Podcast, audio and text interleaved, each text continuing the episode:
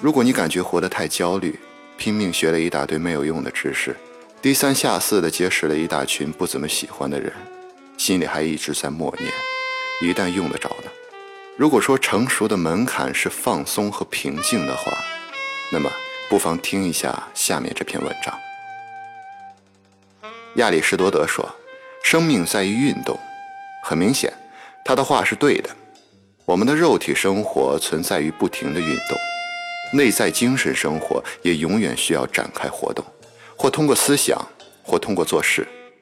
这方面的证据就是，当没有思想的人无事可做的时候，就会马上敲击手指，或者敲打随便一件手头上的物件。换个别的说法吧，我们的生存根本上就是动荡不安的，因此完全的静止不动很快就会变得令人难以忍受，因为它带来可怕的无聊。人这种活动的冲动应该得到调节，从而获得合理的，因而是更好的满足。因此，能够从事某样活动，如果可能的话，制作某样东西，或者至少学习某一样东西，对于我们的幸福是绝对必要的。一个人的能力需要发挥，并且他渴望看到发挥能力以后的结果。在这一方面，制作或者完成某样东西，不管是一只篮子，亦或者一本著作。都会带给我们极大的满足。看到我们手头上的工作不断有进展，并最终得以完成，我们得到的是一种直接的快乐。创作一件艺术品，撰写一篇文章，甚至从事某样手工制作，都会给我们带来愉快。当然，我们的作品越高贵，我们感受的喜悦就越大。那些禀赋优异，同时也意识到自己有能力创作意蕴丰富、和谐连贯的巨著的人。在这一方面，真可称得上是最幸福的人，因为在这种人的整个一生中，他们都怀有一种很高层次的兴趣，这种兴趣使他们的生活平添一种他人的生活所缺乏的风味。所以，相比之下，常人的生活都是浅薄寡味的。对于上述禀赋优异的人来说，人生、世事，连带所有的平凡和物质的东西，都具有另外某种更高的形式上的趣味。因为所有这些材料都蕴藏着他们创作的主题，只要个人生活的困境允许他们得以喘息，他们就会终其一生孜孜不倦地投入到收集这些素材的工作中去。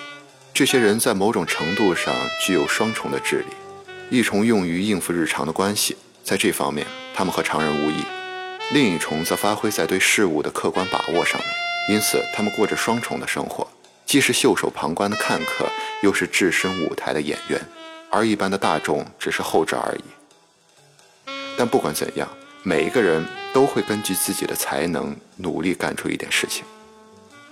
无所事事在我们身上造成的不良效果，可以从我们进行的长途游览旅行中看得出来。因为在这个时候，我们有时会感到闷闷不乐。一旦百无聊赖，人就像脱离了自己的原始本性。为克服困难阻碍而努力奋斗，是人的一种需要。这道理跟钻洞对于土拨鼠来说必不可少是一样的。持久满意所引致的无所欠缺会带来停滞不动，这将会变得令人无法忍受。排除障碍和困难可以让人们感受到充分的乐趣。这些障碍和困难可以是物质方面的，如在生活当中、在生意场上所碰到的；也可以是精神方面的，诸如在学问和研究中存在的问题。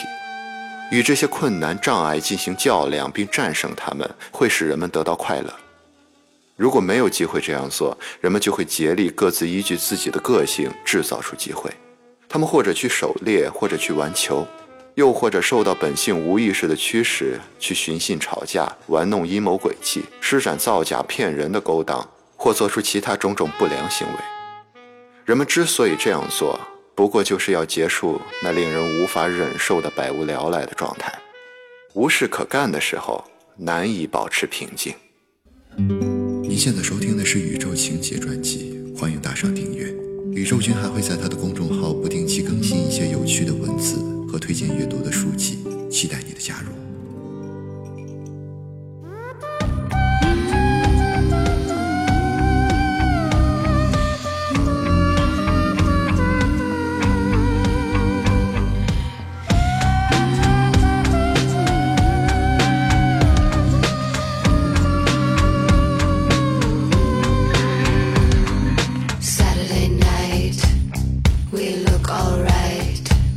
We're going out.